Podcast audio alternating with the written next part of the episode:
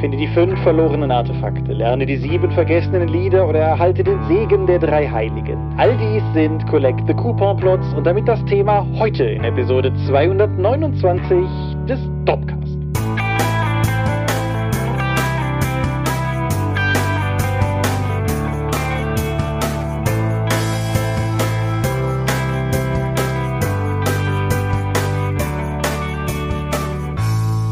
Hi und herzlich willkommen zur Episode 229 des Dorpcast. Wir haben uns heute hier versammelt, über die ganze Rede, die mit Rollenspiel zu tun haben. Und wenn ich wir sage, dann meine ich zum einen dich. Michael Skopje-Mingers. Und zum anderen mich, Thomas Michalski. Hoi. Und worüber reden wir heute? Collect the Coupon. Oder auch Sammel das Ding. Eine Plotstruktur, die auch im Rollenspiel sich großer Beliebtheit erfreut. Und wir erklären, warum und was das ist. Und auch warum Coupon und so. Genau. Das, das haben wir heute vor. Und was wir heute nicht vorhaben, ist über die letzte Folge zu sprechen, weil die letzte Folge so lange her ist, weil die wir sozusagen eine Folge ausgelassen haben. Und insofern, wie so oft, denken wir uns, was ein Feedback war, haben wir entweder beantwortet oder zumindest zur Kenntnis genommen und sehen nicht mehr unbedingt noch den Bedarf, da entsprechend nachzulegen. Genau, es war so eine lange Pause, da müssen wir jetzt erstmal wieder reinfinden. Ich habe noch nicht mal guten Abend gewünscht. Das ist mir auch aufgefallen, aber ich habe dann einfach dennoch weiter geredet. Mhm. Wie dem auch sei, nicht stattgefunden hat die letzte Folge wegen der Redcon. Und wenn wir schon wieder reinfinden müssten, ist das ja vielleicht nicht der schlechteste Punkt, um einfach einzusteigen.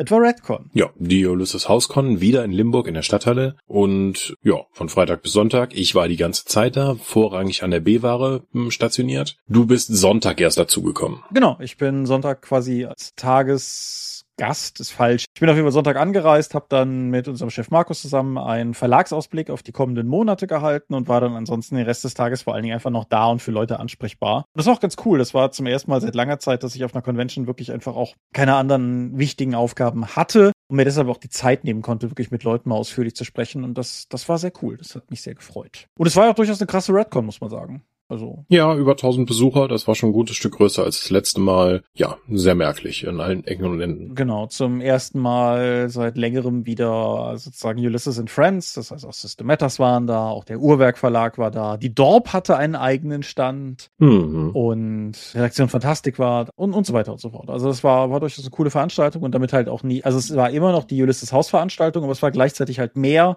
und mehr halt auch einfach eine generelle Rollenspielveranstaltung. Und möglich wurde das unter anderem, weil das Team hinter der Dreieich uns dieses Mal zur Seite gestanden hat, also dem Ulysses uns. Der Virik. Genau, und die haben das auch mehr oder weniger möglich gemacht, einfach durch das geballte Know-how und die schiere Masse an aktiven Menschen, die die haben, daraus so eine coole Veranstaltung zu machen. Und das, mir hat es auf jeden Fall sehr viel Spaß mhm. gemacht, da gewesen zu sein. Du hast auch die Redaktion Fantastik erwähnt. Die war nicht nur vor Ort, sondern die haben auch ihr neues Rollenspiel, das gegebenenfalls erscheint, wenn genug Vorbesteller zusammenkommen, vorgestellt. Wolsung, ein Pulp Steampunk, Detektiv, Fantasy Rollenspiel. Ich kenne bis jetzt nur das Tabletop-Spiel, mhm. obwohl das auch schon eingestellt wurde, obwohl die immer noch die Miniaturen nachproduzieren. Es wird halt, es ist sozusagen, es wird nicht weiterentwickelt, aber es ist jetzt nicht vom Markt verschwunden. Ja, aber Michael, ich dachte, ihr weist nicht mehr auf Crowdfunding-Szenen. Das stimmt. Allerdings hat Ralf Sandfuchs uns lieb gefragt und mit Informationen zugeworfen. Ähm.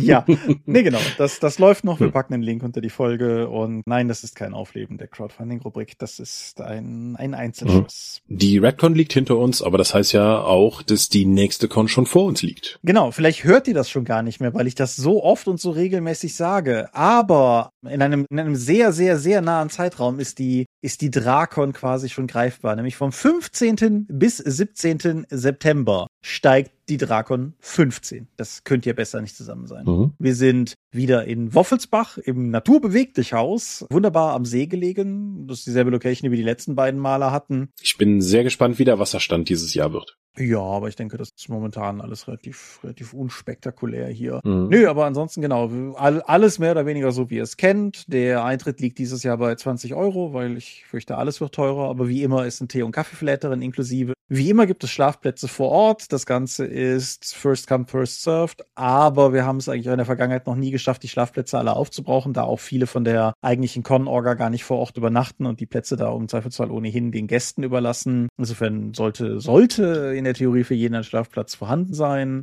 Das Ganze steigt von Freitag bis Sonntag. Sonntag sind wir traditionell nicht mehr ewig lange da, aber das hat in der Vergangenheit uns ja noch nie aufgehalten. Und genau. Mhm. Das heißt, meistens mittags oder so ist dann halt schon eigentlich Ende. Das ist nur noch der, wir frühstücken gemeinsam und quatschen ein bisschen, räumen auf und dann geht's nach Hause. Ja, gelegentlich gibt's ja noch durchaus Leute, die vielleicht noch diese eine Runde spielen oder diese eine Tabletop-Partie mhm. auf zwei oder so. Und genau. Ja, ich werde vermutlich auch wieder mir dann den, den Raum vor der Küche zwei sichern, um dort wieder eine Bemalstation für Miniaturen und ein bisschen One-Page-Rules anzubieten und vielleicht auch anderes Rollenspiel mal schauen. Genau. Und von uns Dorp-seitig sollten relativ viele Leute da sein. Ich bin mir bei dem Dorpschen Matthias nicht ganz sicher, wie er das geplant hat, weil ich meine, der hat an dem Wochenende auch irgendwie Arbeit. Aber der Tom wird da sein und du und ich, wir werden da sein und der Markus wird da sein und das Küchengeschwader wird da sein und insofern, ja, ich denke, das, das wird eine coole Veranstaltung. Ich freue mich drauf und ich hoffe, ihr werdet zahlreich da sein und mit uns spielen, weil ich sag mal, das ist ja noch in dem Sinne eine sehr oldschoolige Veranstaltung. Wir stellen halt den Raum und wir sorgen für Kost und wie auch immer. Auf jeden Fall stellen den, den Raum, Essen und Schlafmöglichkeiten und so weiter, aber Spaß müssen wir uns alle gemeinsam bereiten und dementsprechend hoffe ich, dass viele Leute da sein werden für Spaß und so. Alles kann, nichts muss. So kann man das zusammenfassen, genau. Ich nehme an, du wirst auch einen Hund mitbringen, den man sich angucken kann. Und ja, also es werden wahrscheinlich mehrere Hunde vor Ort sein. Also ich glaube, der Tabletop-Raum wird immer mit drei Hunden gefüllt sein. Ja, gut. Und viel mehr gibt's da, glaube ich, auch gar nicht zu sagen. Es gibt ein schönes Poster, das ist jetzt schon eine Weile online und die ganzen Infos gibt es auf drakon.condra.de. Und ja, wie gesagt, keine Voranmeldung notwendig. Kommt einfach vorbei, bringt gute Laune mit. Dann haben wir alle Spaß. Apropos Spaß. Jetzt bin ich gespannt. Das Medium. Das Medium, genau. Es gibt ja große vernetzte Filmuniversen heutzutage, so das Marvel Cinematic Universe und das DC Expanded Universe und, und das Dark Universe mit den ganzen Monstern. Ja, genau, das ist ein Film von erschienen, genau. Und ganz viele andere, aber wir reden heute über ein sehr altgedientes und trotzdem immer noch existierendes, nämlich das View Askew Universe, sprich die Filmreihe von Kevin Smith, die dereinst mit Clerks begann und dann über Mallrats und Chasing Amy, Dogma, Jay and Silent Bob schlagen zurück, Clerks 2, Jay and Silent Bob Reboot und jetzt, da schließt sich der Kreis, Clerks 3 ihren Weg findet. Clerks 3. Ich würde sagen, das ist so eine Art Film. Ja, ich würde bis jetzt nicht widersprechen. Ja, ähm, es dreht sich darum, dass die Charaktere, die wir aus Clerks 1 und 2 kennen, in Clerks 3 immer noch in ihrem kleinen Supermarkt rumhängen und dann so eine aufgrund von gesundheitlichen Problemen so eine Art Existenzkrise entgegenblicken und dann darauf beschließen, ihr eigenes Leben zu verfilmen was Clerks 1 wäre. Korrekt. Das ist also ein gewisser Meta-Ansatz. Genau. Also die, die beiden Hauptfiguren, Dante und Randall, sind die Hauptfiguren eben aus Clerks 1 und Clerks 2 auch gewesen. Jay und Silent Bob, die beiden sicherlich ikonischsten Figuren der, der Filmreihe, sind ebenfalls mit drin. Aber im Großen und Ganzen ist der Film sehr viel kompakter wieder wirklich ein Clerks-Film ohne den gewaltigen Überbau, den, sagen wir mal, sowas wie Jane Silent Bob Reboot einfach hat. Was ich im Vorgespräch noch zu dir sagte, dies ist ein Film, wo die einzelnen Schauspieler tatsächlich jeweils individuell nur einen Charakter spielen, anders als in einigen der anderen Filme der Reihe. Und ja, du hast es schon angerissen, das ist, also, boah, Herrgott, es wäre gelogen zu sagen, dass das ein guter Film ist. Nein.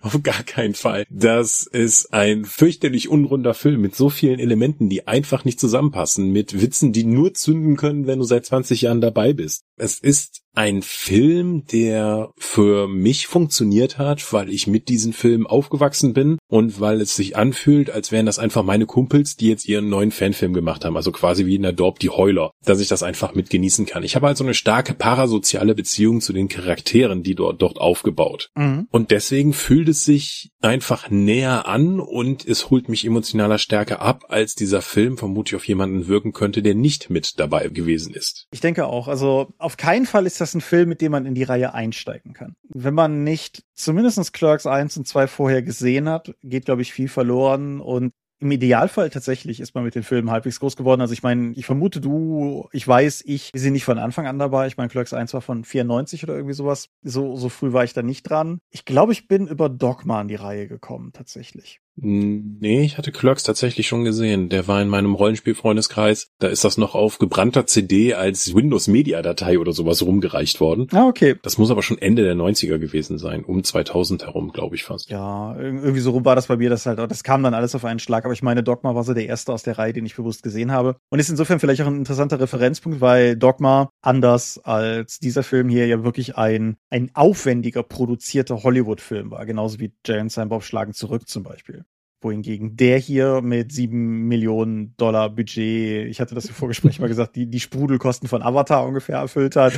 Und ja. so, so guckt er sich halt teilweise auch. Der Film ist nicht besonders kreativ gefilmt. Der Film hat keine nennenswerten Spezialeffekte in irgendeine Richtung. Der Film ist manchmal sogar richtig offensiv schlecht gefilmt, habe ich den Eindruck, weil der, ich weiß nicht, ob sie damit nochmal auf die Anfangstage zurückgehen wollten als Reminiszenz, aber manche von den Einstellungen und gerade die Elemente mit Schuss Schuss und Gegenschuss von einzelnen Darstellern machen auf mich den Eindruck, als sei der entweder noch unter Covid-Auflagen gefilmt worden und die Leute waren dann halt mehr oder weniger alleine im Raum, wenn die gefilmt wurden und nicht mit anderen, sodass halt durch Schuss und Gegenschuss eine sehr seltsame Dynamik entsteht, weil die halt nicht im gleichen Frame zu sehen sind. Ob das halt Covid-Sachen war, Reminiszenz an alte Drehgewohnheiten, weil ich glaube nicht, dass sie einfach aufgehört haben zu verstehen, wie man eine Kamera benutzt. Nee, das, das stimmt. Auf der Ebene ist es auch ein, ein teilweise geradezu irritierender Film. Auf der anderen Seite ist es trotzdem du kannst nicht sagen, dass das nicht ein kompetent gemachter Film wäre. Also in dem Sinne, dass ich glaube, dass die, ähnlich wie du es gerade angedeutet hast, dass ihnen sehr klar war, was sie da drehen und wie sie es da gerade drehen, aber dass es einfach mit einem Maß von, ich sag mal, Studentenfilm gemacht ist, dass du nicht unbedingt erwarten würdest, wenn du heutzutage einen, sagen wir mal, durchaus ja zumindest offiziell professionell releaseden Film auf einem der Streamingdienste, also derzeit ist der hier auf Netflix, sehen würdest, so ungefähr. Und der Film hat ja auch durchaus ein paar namhafte Besetzungen, wobei in einer wirklich großen Rolle eigentlich nur Rosario Dawson zu nennen ist. Ja, ja große Rolle. Also so oft kommt sie jetzt auch nicht vor. Nee, aber es ist halt schon durchaus, hm. es, ist, es ist mehr als Ben Affleck als Boston John.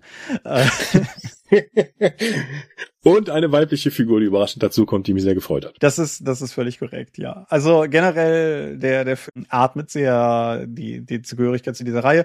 Was ich an dem Film halt auch mag, ist, dass er das mit einer Selbstverständlichkeit tut, die die, die anderen Filme halt durchaus auch schon hatten. Ich sag mal, in, wenn in Clerks 2 Rosario Dawson vom Dach was zu Jay runterwirft und Jay nur in den Himmel guckt und fragt, Gott? Dann ist das halt ein Rückgriff auf Dogma, den du verstehst, wenn du Dogma gesehen hast und weird, wenn du es halt einfach nicht gesehen hast. Was wir aber noch gar nicht angesprochen haben, und ich finde, das ist essentiell wichtig, um den Film für uns einzuordnen, ist, dass bei allem Semi-Dilettantismus, den er an den Tag legt, mein Gott, hat der emotional wehgetan. ja.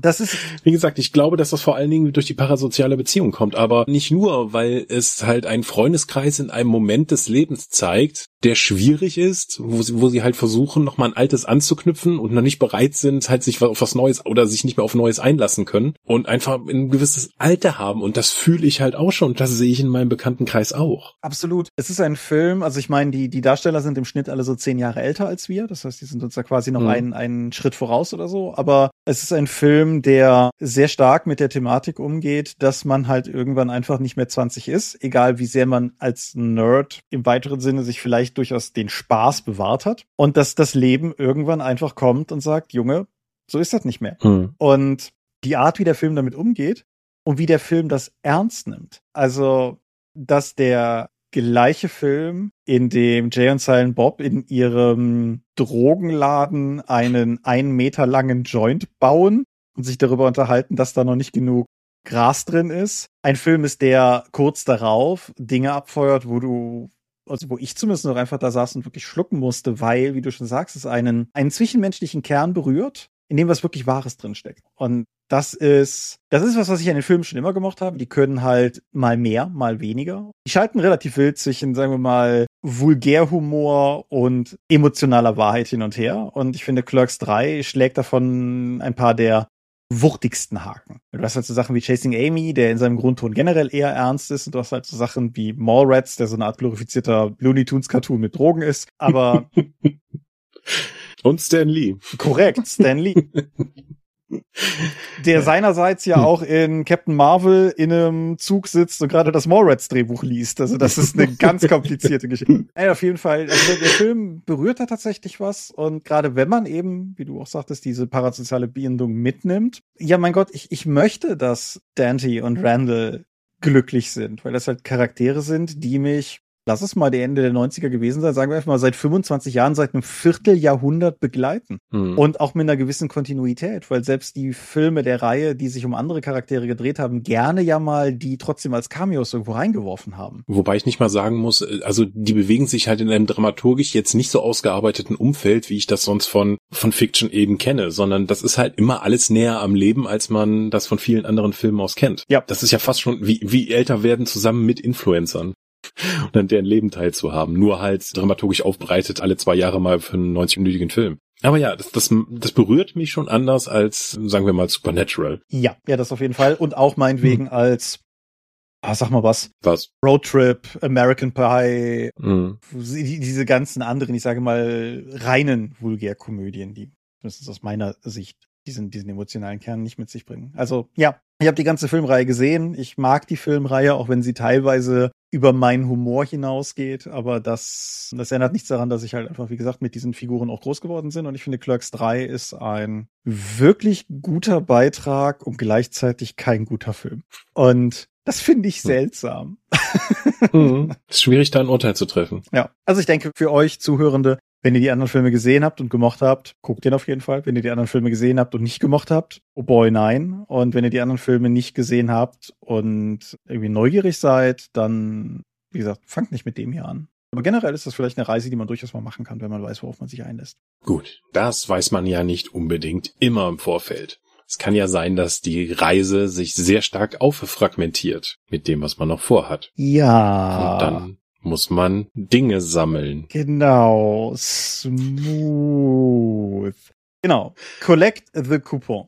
Wir waren vor der Folge für einen Moment verwirrt, weil ich spreche jetzt mal für uns beide, du kannst widersprechen, wenn du es anders siehst. Collect the Coupon oder the Coupon, wenn man es Englisch haben will, war eine Kategorie von Plotklassifizierung, die für mich, die war selbstverständlich. Das ist, das ist so ein Ding, das gibt's. Mhm. Und dann habe ich vorhin, als ich noch was gegessen habe vor dieser Folge, einfach mal auf YouTube geguckt, ob es da irgendwie vielleicht ein Video gibt, was ich nebenher noch gucken kann, um mich so ein bisschen einzustimmen, während ich meine Bolognese in mich reinschiebe, um dann festzustellen, dass es da gar nicht mal so viel gibt, mal davon abgesehen, dass Coupon ein schrecklicher Suchbegriff ist, der ganz schnell in falsche Richtungen führt, aber dennoch. Hm. Und dann kamen wir in unser Vorgespräch und dann hast du zu mir gesagt, dass du verwirrt bist, weil du gar nichts dazu findest. Und ja, ich hatte das weiter eingeschränkt auf Collect the Coupon einfach nur als Begriff und da kamen halt drei Seiten auf Google so. Hä? Ja. Und das war halt irgendwie noch ein mathematisches Coupon-Problem, was immer wieder aufgetaucht ist und ganz viel Kram. Und ich dachte eigentlich, so wie du, dass das ein stehender Begriff sei. Was es auch ist. Wir kommen langsam, wir kommen langsam dem Kern entsprechend näher. Dank an tvtropes.org, die mich in die richtige Richtung geschubst haben. Eben, es gibt einen Artikel von Nick Lowe. Nicht dem Nick Lowe, der irgendwie Comic-Autor war, sondern ein Mensch, der offensichtlich in England Filmkritiker war. Und der hat einen Artikel geschrieben namens The Well-Tempered Plot Device und der ist im Juli 1986 hm. in einem Fanzine namens Ansible erschienen. Das wiederum ist dankbarerweise komplett digitalisiert online und deshalb gucke ich gerade auf diesen Artikel. Und da hat er diesen Begriff mehr oder weniger geprägt. Der ist danach auch noch an zwei, drei anderen Stellen nochmal aufgegriffen worden und wie ich das auch durchaus im Kopf hatte, in, sagen wir mal, dem Bereich von im weiteren Sinne Literaturanalyse und so weiter, ist das ein, durchaus ein Begriff, den man finden kann, tendenziell eher in der englischen als in der deutschen, weil die deutsche keinen Spaß versteht. Dennoch, den gibt es, aber offensichtlich offensichtlich hat der es weniger, als ich das erwartet hätte, in den Bereich von Nerdkultur oder so reingeschafft. Ich, ich bin ein bisschen, ein bisschen verwirrt, aber hm. Google ist da ja eine Meinung. Ja, gerade weil dieses Konzept, über das wir ja sprechen wollen, in Rollenspielen fast alltäglich ist. Zumindest in Kampagnen. Genau. Woher kommt der Begriff? Also, um das jetzt mal ganz einfach runterzubrechen und gleichzeitig gewissermaßen auch mal den, den Gag des Begriffs zu erklären, von dem ich glaube, dass viele Leute den so nicht auf dem Schirm haben. Die Idee ist halt, dass es ein Plot ist, in dem du einen oder mehrere plotrelevante Dinge sammeln muss. Diese Dinge müssen keine Gegenstände sein, das können auch Verbündete sein oder irgendwas. In diesem Plot müssen halt so und so viel von diesen Sachen gesammelt werden, von diesen Coupons. Und wenn du genug Coupons gesammelt hast, kannst du die einlösen und kriegst das Ende präsentiert. Das ist, daher kommt die Metapher von dem Collected Coupon. Und das ist ein Plot, der letztendlich, wie du auch schon sagtest, an allen Ecken und Enden immer wieder Verwendung findet. Nämlich angefangen von, ihr müsst diese drei Kräuter finden, damit wir irgendwie die vergiftete Bürgermeisterstochter heilen können, die von einer Schlange gebissen wurde, bis hin zu wirklich großen, epischen Kampagnen, wo du ja, meine ich, auch ein Beispiel hattest. Die Doomstones-Kampagne oder sonstiges. Zum Beispiel, ja. Also Vielmehr in vielen Kampagnen kann es immer mal sein, dass halt die Sachen, die man sammeln muss, einfach nur MacGuffins sind. Um mal einen weiteren Begriff aus der Filmtheorie zu bringen. Mhm. Das sind einfach nur Dinge, die keinen Sinn an sich haben, die aber den Plot vorantreiben. So, das kann man aber besser machen und viele Kampagnen setzen das auch ein, indem man diesen Dingen halt auch einfach etwas Sinn gibt. Ein Beispiel, das ich da gerne bringe, ist dann, stell dir mal eine, eine Stadt vor, es gibt so vier oder sechs Elementargegenstände und die Stadt hat halt einmal pro Jahr aus jedem der Viertel, die zu diesen Elementarsachen gehören, wurden die zu einem zentralen Platz gebracht, die wurden zusammengelegt dann hat man ein besonderes Fest begangen, um, weiß ich nicht, den örtlichen Gott zu beschwören und mit dem zu sprechen oder sonstigen Kram zu machen. Oder es öffnet sich ein Portal in die Hölle oder den Himmel, je nachdem, was das für eine Stadt war. Und der Oberpriester kann da mal hingehen, dann damit er ausgetauscht wird. So, nun ist die Stadt gefallen und von Monstern verseucht und man muss sich jetzt durch die thematik unterschiedlichen Viertel arbeiten, um diese Teile zu holen, um damals, die damals nur an dem hohen Feiertag zusammengebracht wurden, aber du möchtest das auch machen, du brauchst aber dieses Zeug. Und ich finde, in dem Beispiel hast du einen Hintergrund, wieso diese Teile zusammengesetzt werden müssen, um etwas zu erreichen. Und das hatte auch kulturell und geschichtlich einen Sinn, das zu machen. Wir haben genug und gerade Videospiele sind äußerst schuldig, was das angeht. Durchsuche das Haus, finde die vier Teile des zerbrochenen Schlüssels, die du zusammensetzen musst, um dann die Kellertür zu öffnen. Super. Macht der Besitzer bestimmt auch jeden Tag und dann bricht dann wieder auseinander und versteckt ihn dann, wenn er unten die Bulumun gegossen hat. Ja, exakt. Das ist ein bisschen. Resident Evil kann das super, aber auch die Tomb Raider Teile hatten ganz viele wilde Schalterrätsel, damit Leute überhaupt mal ihr eigenes Haus betreten können. Hier machst du das bei dir nicht so. Selten. genau. Genau. Du, du hast gerade schon die Videospiele erwähnt, um da vielleicht noch gerade eine Begriffsabgrenzung zu machen. Da bin ich mir jetzt nicht sicher, ob das mehr so meine ist oder ob das allgemein so anerkannt ist. Ich mhm. würde persönlich eine Abgrenzung ziehen zu der sogenannten Fetch Quest, um dann noch einen weiteren Begriff ins Rennen zu werfen. Hm. Fetch Quest, um das klassische Beispiel zu bringen, ist das World of Warcraftige, bring mir zehn Pfoten eines Wolfes und dann so. Mhm. Das hat eine große Überschneidung, aber ich finde die völlige Willkürlichkeit dieser Questen und die Tatsache, dass die vor allen Dingen, also Fetch Quest Quest ist ja meistens ein abwertender Terminus, den du verwendest, wenn es auch darum geht, dass das halt einfach todesrepetitiv ist. Hm. Gehe raus und bring mir 37 Fliegenpilze. Ja, fuck you. Ja. So, ja, klar, kann, kannst du machen, ist in Videospielen nochmal. Sehr viel eher, weil es da sehr viel wichtiger ist, Spielzeit zu strecken. Genau, richtig. Oder das kannst du in einem Rollenspiel ja auch machen, um Plot auszuwälzen, aber diese Fetch-Questen funktionieren halt nicht im Rollenspiel. Ich meine, wann hast du es schon mal gemacht, dass jemand am Abend dazukommt und meinte, okay, bringt mir zehn Skeletthände und dann gehst du halt auf den Friedhof und da stehen Skelette auf und dann kämpft ihr halt den ganzen Abend bis, bis ihr auch genug auf einer Tabelle gewürfelt habt, um diese Hände zu bekommen, dann gehst du zurück und dann bekommst du Gold. Dann treffen wir uns nächste Woche wieder. Da gibt's ja gar keinen Plot drumherum. Im Videospiel kannst du dich damit beschäftigen, auch gerade in einem Online-Rollenspiel, wo du halt noch die soziale Komponente hast, um einfach das nebenbei erledigen zu können, wie so eine Art interaktiven Screensaver, während du mit Leuten quatschst. Mit Leuten zu quatschen und dabei nebenbei aufzuleveln, ist halt interessanter, als nur mit Leuten zu quatschen. Deswegen Videospiele eher, aber im Rollenspielbereich gibt es diese Fetch-Quests ja nicht wirklich. Da ist das eher in diesem Kontext einer Kampagne oder dass mehrere Sachen aufeinander aufbauen, um dann eben, wenn du schon Sachen suchen musst. Genau, also gehen wir mal davon aus, dass wir das irgendwie in irgendeiner Form bedeutsame Sachen suchen, wobei ich die Abgrenzung zu dem MacGuffin als solchem nicht mal zwangsläufig unterschreiben wollen würde. Also ich glaube, viele, viele klassische Collector Coupon Plots sind zu einem gewissen Maße auch einfach, sagen wir mal, MacGuffin geprägt, weil mhm. du kannst jetzt zwar was aus dem Hut ziehen, warum jetzt dieser Gegenstand gerade irgendwie wichtig ist, aber in den allermeisten Fällen würde ich sagen, ist es immer noch eher eine gewisse Oberflächlichkeit, die dahinter steckt. Es ist selten so, dass dieser Gegenstand wirklich einen, einen intrinsischen Spielwert mit sich bringt, dass ich den finde. So. Wie würdest du das sagen, wie zum Beispiel bei den sieben gezeichneten bei DSA? In der klassischen Kampagne wurdest du dir dann irgendwie gezeichnet und irgendwie scheißer, dadurch, dass du gezeichnet wurdest. Das ist ja auch kein toller Dings. In der überarbeiteten DSA 4 Version gab es, glaube ich, noch so ein paar Sachen dafür, dass du dein Auge rausgenommen hast, hast du dann ein Cyberauge bekommen, das irgendeinen tollen Effekt hatte. Du musstest aber die, diese Zeichnung Zeichen halt zusammenbringen, damit der Plot funktioniert. Dass du dieses Klackern im Hintergrund, das sind die ganzen DSA-Fans, die dir böse E-Mails wegen Cyberauge stellen. ja, ich denke, dass das aber durchaus durchaus ein gutes Beispiel ist, egal ob die Dinger dich jetzt besser gemacht haben oder nicht. Mhm. Die sieben gezeichneten in ihrem grundsätzlichen Aufbau, dass du diese sieben Zeichen sammeln musst, um halt am Ende, ich vereinfache und spoilere, gegen Borberat bestehen zu können. So, das ist schon sehr das, wovon wir heute hier reden würde ich behaupten. Mhm. Also das ist, das ganz, ganz eindeutig. Auch natürlich die andere große DSA-Kampagne, die Filiasson-Kampagne, mhm. wo man Aventurien umreisen muss, um dann an verschiedenen Orten eine Sightseeing-Tour zu machen, ein paar Dinge zu erschlagen und dann ein Souvenir mitzubringen, um zu beweisen, dass du wirklich da warst. Ja, absolut. Das heißt, du sammelst auch quasi Stickerbuch-Album-mäßig dann deine verschiedenen Aventurien-Elemente und dann kommst du zurück und hast gewonnen. Ja. Das heißt nicht, dass alle Kampagnen Collected Coupon-Kampagnen sind. Das auf keinen Fall. Also jetzt auch über DSA hinaus. Also, keine Ahnung. Der innere Feind ist kein keine so im weiteren Sinne. Gerade mhm. im Vergleich zu der Doomstones-Kampagne, die nichts anderes ist, beides Warhammer Fantasy. Und mhm. die Dragonlance-Kampagne hat manchmal so Allüren, aber ist in ihrer Gesamtheit halt auch eigentlich, eigentlich ein bisschen mehr und wie dem auch sei. Auf jeden Fall, es gibt solche Kampagnen, es gibt die zahlreich. Es ist nicht die einzige Art, wie man Plots bauen kann, aber es ist durchaus, und das ist ein wichtiger Punkt, weil es ist, es ist hier immer so einfach, auf irgendwas zu zeigen, was ist genauso wie Heldenreise. Gott ist es einfach, über Heldenreisen zu schimpfen, aber es funktioniert halt.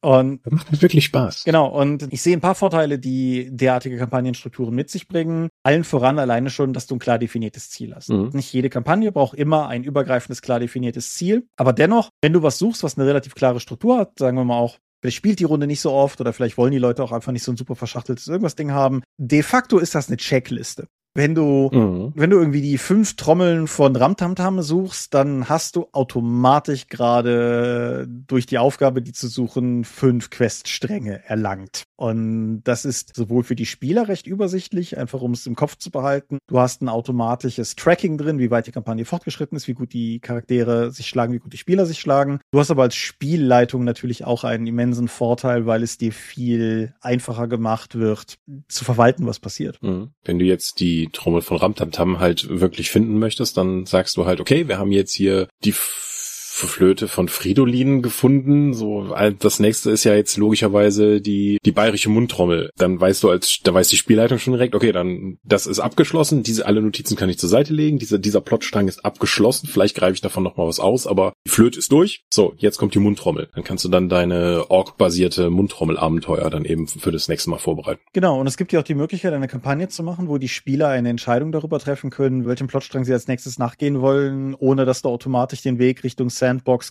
Open World gehen musst. Also, mhm. angenommen, du hast halt eben diese fünf Instrumente und die sind irgendwie in deiner Welt verteilt. Du hast eins in der Mitte und dann Westen, Norden, Süden, Osten, da liegt jeweils eins. Dann kannst du den Spielern, wenn du da Bock drauf hast, in der Kampagne die freie Wahl lassen, in welcher Reihenfolge die, die abgrasen. Vielleicht gibt es auch noch externe Faktoren, über die wir gleich noch sprechen können, die es zu einer relevanten Entscheidung machen, in welcher Reihenfolge sie das abgrasen. Aber in dem Moment, wo sie sich auf diese Strecke begeben, kann die Geschichte wieder linearer werden, weil sie jetzt ja auf der mhm. Suche mhm. nach dem Bestinstrument sind. Und dann kommt halt der Plot, genau. den du davor vorgesehen hast. Kannst du dir wie eine leuchtende Landkarte oder wie eine Landkarte vorstellen? Das sind halt so diese drei Punkte, die leuchten. Die Spielenden können dann entscheiden, so, wir gehen jetzt dahin und dann weiß die Spielleitung, alles klar, bereite ich vor. Das ist viel einfacher zu konstruieren und bietet dennoch Freiheiten und Entscheidungsfreiheit, ist aber trotzdem viel leichter vorzubereiten für die Spielleitung und dann eben auch ein interessantes Erlebnis draus zu machen. Genau. Du kannst auch, du hast das eben mit den elementaren Gegenständen in deinem Stadtbeispiel auch schon angerissen. Du kannst es auch zum Beispiel nutzen, um jedem dieser Abenteuer eine gewisse Färbung zu geben. Hm? Also wenn du jetzt, wie viel hast du gesagt? Sechs? Vier oder sechs, je nachdem, wie, wie viel Element das Setting hat. Ja, Feuer, Wasser, Erde, Luft und dann halt irgendwie Holz und Eis für die Freaks. Mhm.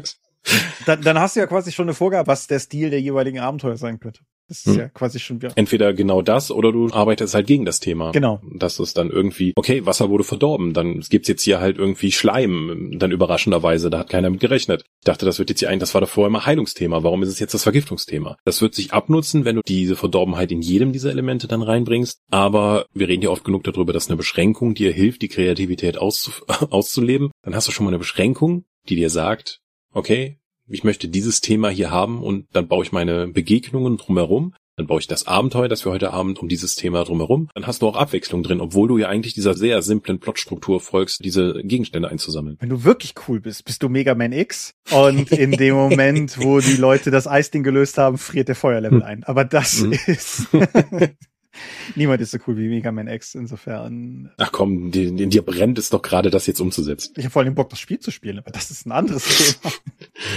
Wir machen erst den Podcast fertig, ja. Okay, fair. Meine D&D 5 Reform-Kampagne, von der ich immer wieder erzähle, hat ja am Anfang auch nicht funktioniert, eben weil es zu viele Freiheiten gab. Mhm. Als wir dann diesen Paladin als Oberbösewicht definiert haben mit seinen Untergebenen und die alle so Teile von diesem Amulett hatten, um eben dann diese Urwildnis, die sie in dem Gebiet eingekerkert haben, um eben die Zivilisation bringen zu können, wieder befreien zu können, hatten meine Ökoterroristen dann plötzlich ein Ziel und sie konnten das auch nach und nach abarbeiten, indem sie eben sie Gefolgsleute nach und nach umhauen. Aber dabei auch immer mehr über das ganze Setting und wie es dazu gekommen ist, dann einfach gelernt haben von den Leuten und dem Umfeld, in dem sie sich bewegt haben. Mhm. Ja. Also für mich war es als Spielleitung eine total tolle Erfahrung, das auch auch machen zu können. Was wir trotzdem an der Stelle nochmal rausgreifen sollten, meiner Meinung nach, also ich hatte eben schon gesagt, viele von den Dingern sind auch einfach Mecha-Fans, aber dennoch, also ich finde, es gibt einen immanenten Unterschied zwischen, sagen wir mal, so einer extrinsischen und intrinsischen Motivation rund um die Gegenstände und um das für normale Menschen auszudrücken.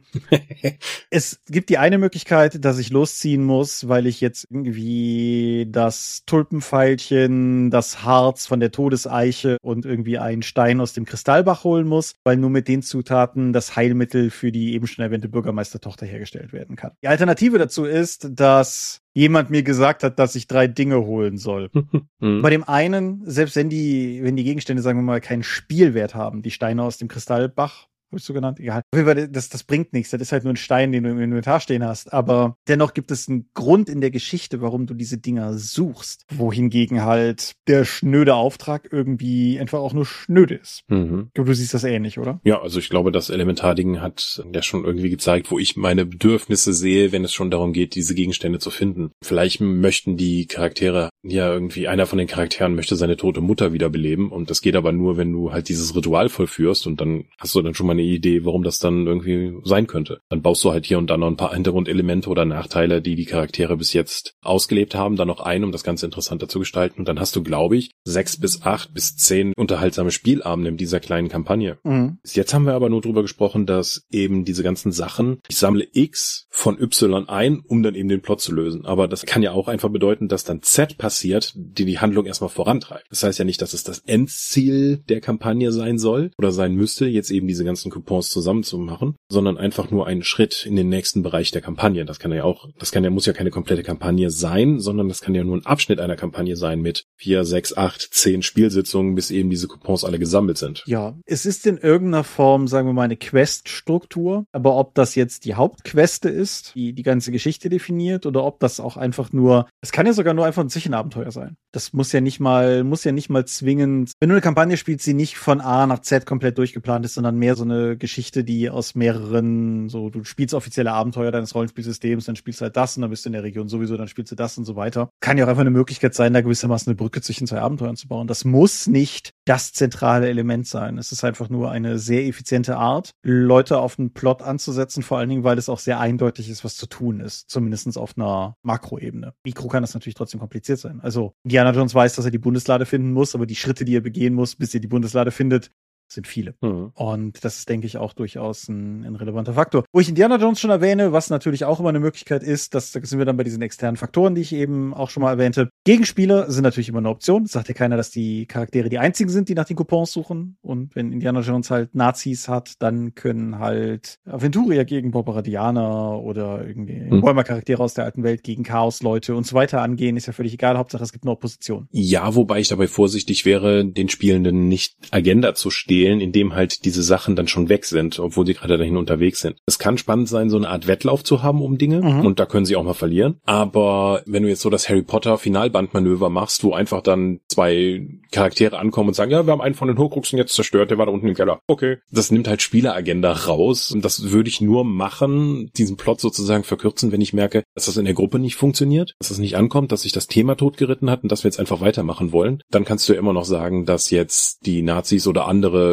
Leute, denen man gerne und ausgiebig ins Gesicht schlagen möchte, jetzt schon andere Sachen geholt haben und dass wir die jetzt in der finalen Konfrontation denen noch abnehmen können. Genau, das wäre jetzt auch mein Vorschlag gewesen, dass du zum Beispiel, also ich, ich vereinfache es jetzt mal, wir haben jetzt teilweise mit großen Zahlen operiert, angenommen, es gibt drei Artefakte mhm. und du hast eine Opposition und dann legst du halt im Zweifelsfall, also du kannst halt wahlweise ehrlich festlegen, in welcher Reihenfolge du glaubst, dass die Opposition das macht oder du gehst zum Beispiel davon aus, dass die Opposition die Spiele auch beobachtet und wenn die halt sieht, aha, die gehen zu dem Westartefakt, dann gehen wir halt zuerst zu dem Ostartefakt, Edge Badge. Mhm. Und dass du einfach strukturell davon ausgehst und vielleicht kannst du das den Spielern ja auch durchaus vorher schon suggerieren, damit die auch wissen, worauf sie sich einlassen, dass du einfach weißt, eins hast du frei, eins wird umkämpft, und eins musst du dir zurückholen. Mhm. Und dann können die Spieler immer noch entscheiden, in welcher Reihenfolge sie es angehen wollen und wo sie es vielleicht am einfachsten finden, das auf eine oder andere Art und Weise zu lösen. Da kann man auch gut mit Zeitdruck dann eben arbeiten. Genau. Wenn du so eine ausliegende Stress Tabelle hast, ich, ich liebe dieses Ding von Warhammer 3, ja, wo du einfach sagst, okay, hier vorne ist eine Tabelle. Jeden Tag, wo ihr rastet, geht es halt um eins weiter. Auf dem dritten, fünften und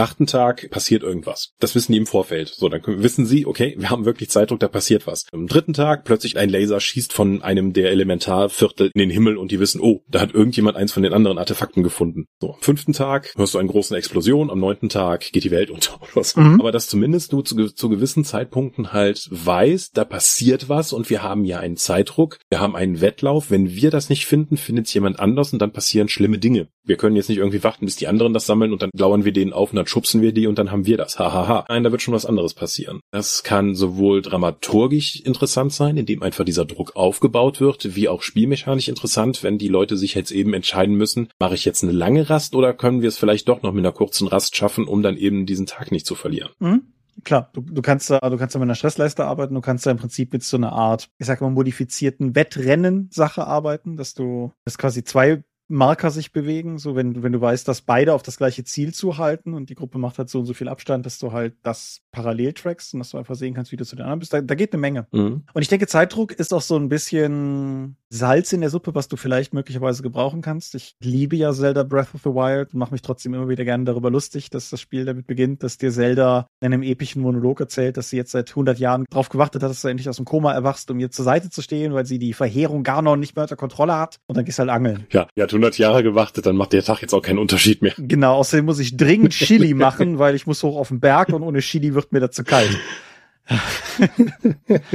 und wenn, wenn Ludo-narrative Dissonanz. Korrekt. Und wenn du, wenn du dem halt ein bisschen begegnen willst, dann ist es vielleicht ganz gut, mit einem in irgendeiner Form visualisierten oder zumindest offen kommunizierten Zeitlimit zu arbeiten. Wenn wir jetzt nochmal Verderbnis einbringen wollen, also du gehst auf den Berg und siehst ein Verderbnis sich ausbreitet, ist auch so eine Art von Stressleiste, die die Spieler immer wieder dann checken können, die, wenn die, wenn sie die Verderbnis, die das Land verschlingt oder den Nebel, der vorankriecht, dann aufhalten wollen, bevor noch ganz ihr eigenes Königreich verschleppt wird. Genau, ich meine, die Babylon 5 Nachfolge Serie Crusade hat ja mehr oder weniger den Plot, dass eine böse Alien-Spezies einen gefährlichen Virus auf die Erde runterrotzt und mhm. die Excalibur ausrückt, um halt nach einer Lösung für dieses Problem zu suchen. Und das als Prämisse könntest du fantastisch auch mit einem solchen Coupon-Plot sicherlich realisieren. Was die Serie damit hätte machen wollen, werden wir nie erfahren, weil es sind ja irgendwie 15, 13, irgendwie sowas Episoden überhaupt noch produziert worden. Mhm. Was du gerade mit dem Zeitlimit aber auch noch natürlich gefährlich auslösen könntest, was aber meiner Meinung nach durch einen Dialog mit Spielern problemlos lösbar ist, ist die Gefahr eines Gruppensplits. Mhm. Ich hatte das in meinen Notizen mal fünf Coupons fünf Helden der Gruppensplit genannt. Ich meine, das Risiko ist natürlich da.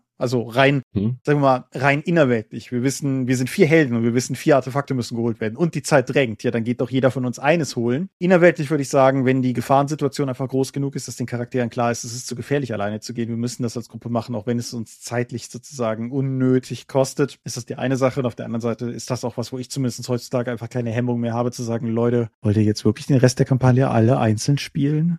Das ist halt so ein Metagaming, aber es ist halt wirklich sinnvoll, das so einzuschränken, bevor der Rest der Gruppe halt den Rest des Abends auf dem Handy sitzt. Ja, das ist halt genau so. Also das andere Situationen, ähnliches Gesamtergebnis. Wir haben gestern Alien gespielt und ein Spielercharakter hätte die Möglichkeit gehabt, sich im Computerkontrollraum einzuschließen, wäre dafür den Rest des Abenteuers sicher gewesen. Wäre gewesen, ganz klar. Ist aber langweilig. Mhm. Und dementsprechend sagst du dann halt vielleicht ist es vielleicht ja nicht das Logischste, was du tun kannst, aber es ist halt etwas, was Spaß bringt. Und dann gehst du da halt auch wieder vor die Tür und lässt dich bei einer von einem Alien fressen. Zweifelsfall gibt's dafür einen Benny. Wenn es zumindest räumlich in der Nähe ist, kannst du sowas ja auch noch immer als Gruppenprobe ablegen. So als dramatische Herausforderung, je nachdem, wie das System das nennt. Dass man dann, wie zum Beispiel ein Raumschiff bedienen, kannst du dann sagen, jeder hat seine Aufgabe, würfelt alle mal, ihr braucht so und so viel Erfolge, damit die Szene gewonnen wird von euch, ansonsten verliert ihr und es geht trotzdem weiter, aber dann passiert halt nicht so was Tolles. Das kannst du vielleicht auch machen, wenn du jetzt, sagen wir mal, diese Stadt erkundest und die Leute einzeln losgehen, aber ich glaube, da verbrennst du viel narratives Potenzial und einfach auch, wenn die Gefahr nicht groß genug ist, als dass sie sich nicht trennen könnten, hätte es ja schon jemand anders holen können. Ja. Man braucht ja auch die Charaktere, die sich einer Gefahr aussetzen, ansonsten kann das ja jeder. Wir brauchen ja Helden. Genau, ich habe in der Rätsel-Episode mich ja noch darüber ausgelassen, dass Indiana Jones halt der Einzige ist, der in der Lage war, in der Bibliothek die Wendeltreppe nach oben zu gehen, um das große X auf dem Boden zu bemerken. Mhm. Und ja, auch da,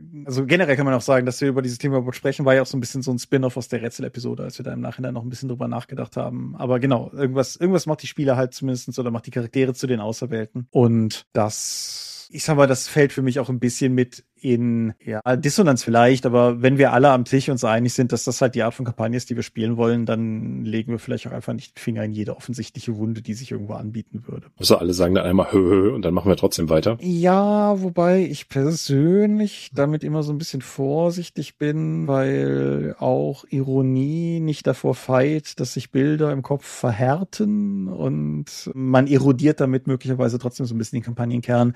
Kommt halt darauf an, wie Bier und brezelig man spielen will. Also, mhm. was wir vielleicht nochmal explizit aussprechen könnten, das ist so der letzte Punkt, den ich, glaube ich, auf meiner Liste noch nicht abgehakt habe, ist, dass, ich habe das zwar eben schon mal beiläufig gesagt, aber wenn wir hier die ganze Zeit von diesen Dingen reden, die man sammelt, müssen das gar keine Dinge sein, die man sammelt. Es können Personen sein, Verbündete, Informationen, metaphysische Nupsis, die man irgendwie verliehen bekommt. mhm. Ja. Ja. Hast du sonst noch irgendwas? Nö.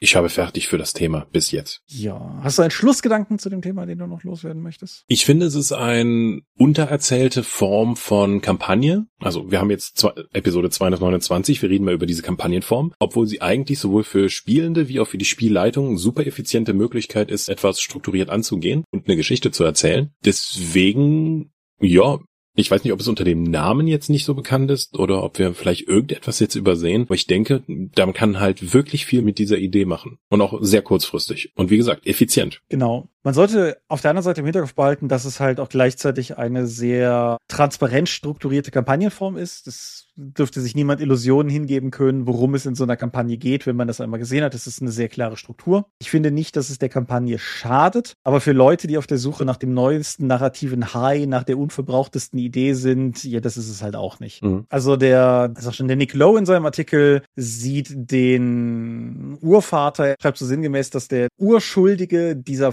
Fantasy-Plot-Struktur sicherlich Tolkien sei, sofern man nicht gewillt wäre, noch weiter zurückzugehen zu Wagner und so weiter. Mhm. Also lange Rede, kurzer Sinn, das ist eine sehr althergebrachte Struktur, aber auf der anderen Seite, es gibt halt auch einen guten Grund dafür, dass sie bis heute überdauert hat. Insofern. Und die allermeisten Rollenspielkampagnen da draußen sind auch Fantasy-Kampagnen, in denen das einfach gut umsetzbar ist. Genau, ja. Man kann es auch zum Beispiel als Metastruktur nutzen, dass man Sag mal, du willst irgendwie fünf vorgefertigte Abenteuer leiten, aber die haben keinen roten Faden, weil es einfach Standalone-Abenteuer sind. Mhm. Dann baust du halt in jedes in der Auflösung noch einen deiner fünf MacGuffins ein und dann baust du halt eine interessante Struktur, die dazu führt, dass die Charaktere diese fünf Abenteuer ablaufen müssen. Und wenn du das Ganze ein bisschen mit Liebe machst, dann wird da auch eine schöne Geschichte draus. Also, wie gesagt, ist ein sehr innerer Feind von dir. Ja, das ist so viel. Also der, der innere Zumindest die klassische Kampagne. Der innere Feind ist nochmal sein ganz eigenes Biest, über das wir irgendwann auch nochmal reden können. aber nicht, nicht mehr heute, würde ich sagen. Mhm. Stattdessen sage ich, wir sind die Dorp. Dies war der 229. Coupon unserer Podcast-Kampagne und ihr findet uns unter www.die-dorp.de. Dort bringen wir neben dem Dorpcast auch Rollenspiel-Downloads zu eigenen und fremden Systemen. Manchmal veröffentlichen wir sie als Buch. Dorp TV berichtet vor allem von Cons und Messen unter youtube.com slash die Dorp. Wir haben kleidsames Merchandise, den Dorp-Shop gibt es unter gadgets.com slash Dorp. Wir sind auf rspblogs.de, Facebook und Twitter at die Dorp, geht an den Tom. Meine Webseite gibt es unter thomas-michalski.de. Wir haben einen eigenen Discord-Server unter discord.die-dorp.de und wir hatten es schon, wir veranstalten die Drakon, die kleine sympathische Pen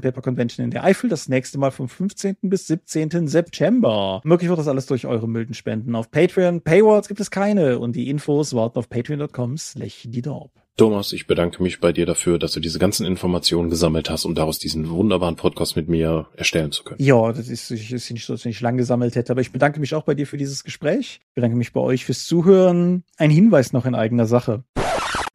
Hi, Thomas aus der Zukunft hier. Kalender sind offenbar nicht so mein Ding. Also, mein Vergangenheits-Ich erzählt euch jetzt gleich hier so ein paar Dinge über die Drakon-Sonderfolge und wie die möglicherweise den Platz einer regulären Folge einnimmt, die ansonsten komplett ausfallen würde, weil ich dann Urlaub habe und so. Das hört ihr jetzt gleich alles. Wichtig ist, dass ich jetzt gleich behaupten werde, also dass mein Vergangenheits-Ich jetzt gleich behaupten wird, dass das um die nächste Folge ginge. Das ist Quatsch. Von hier, von jetzt, von dieser Folge aus gesehen, ist es die übernächste Folge, für die der ganze Drakon-Kram gilt. Die nächste Folge erscheint in einer perfekten Welt am Drakon-Wochenende. Das wird auch sportlich, aber das hat erstmal gar nichts damit zu tun. Das heißt, die nächste Folge in 14 Tagen, alles, was ich jetzt gleich erzähle, ist trotzdem grundsätzlich wahr, nur eben eine Folge später. Okay? Cool? Cool. Dann wünsche ich euch jetzt viel Spaß mit den letzten paar Minuten der Folge 229 des Dorpcast.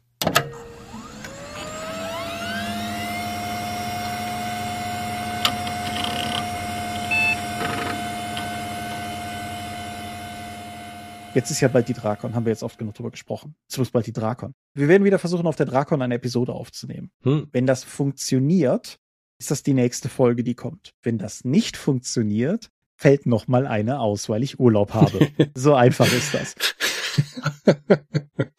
das heißt, wir hören uns vermutlich in 14 Tagen an dieser Stelle mit abgrundtief dubiosem Ton. Mal gucken, ob die KI-Tools mittlerweile besser sind, den Ton zu retten. Ich glaube, da geht mittlerweile mehr. Ich sind wir auch einfach besser, ihn aufzunehmen. Wie auch immer, ich denke, wir werden wieder in Küche 2 sitzen und die fantastische Akustik von Küche 2 ausnutzen. Mm. Und wenn nicht, dann hören wir uns auf jeden Fall. Oder wenn euch, wenn euch das zu hart ist, hören wir uns auf jeden Fall in 28 Tagen an dieser Stelle wieder. Und egal wie, Hui. bis dahin sage ich Adieu und ciao, ciao. Tschüss.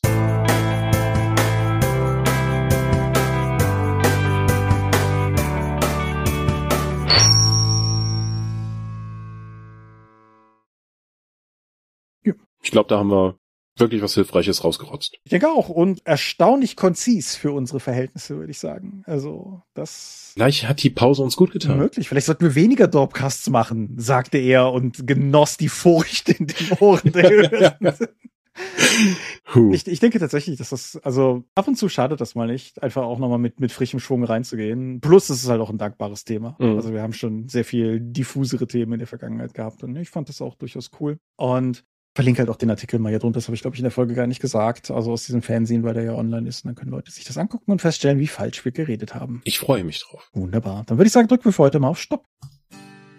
Auch in diesem Monat möchten wir euch an dieser Stelle für eure großzügigen Spenden auf Patreon danken, denn nur durch eure Unterstützung ist dieses Projekt in der heutigen Form möglich. Und unser besonderer Dank gebührt dabei wie stets den Dob Ones, also jenen, die uns pro Monat 5 Euro oder mehr geben und im August 2023 sind das Aika, Alishara, Vitus Arcanion, Arudwan aka AGS, Lambert Behnke, Big Bear, Creatio ex nihilo, Daniela, Daniel Doppelstein, Dorifer, Joachim Eckert, Exeter, Excalibert, Björn Finke, Kai Frerich, Marcel Gehlen, Alexander Hartung, Jörn Heimeshoff, die 100 Questen Gesellschaft, Dennis Huber, Stefan Lange, Lichtbringer, Lightweaver, Christoph Lühr, Angus MacLeod, Volker Mantel, Moritz Melem, Miles, Nibi, Ralf Sandfuchs, Sawyer the Cleaner, Ulrich A. Schmidt, Oliver Schönen, Jens Schönheim, Christian Schrader, Alexander Schendi, Patrick Siebert, Lilith Snow White Pink, Sphärenmeisterspiele, Stefan T., Florian Steury, Sven, Technosmurf, Teichdragon, Delurien, Jeremias W., Talian Vertimol, Xeledon und Marco Zimmermann. Danke, dass ihr uns freiwillig ohne Paywall und Auflagen so tatkräftig unterstützt, einfach weil ihr es könnt.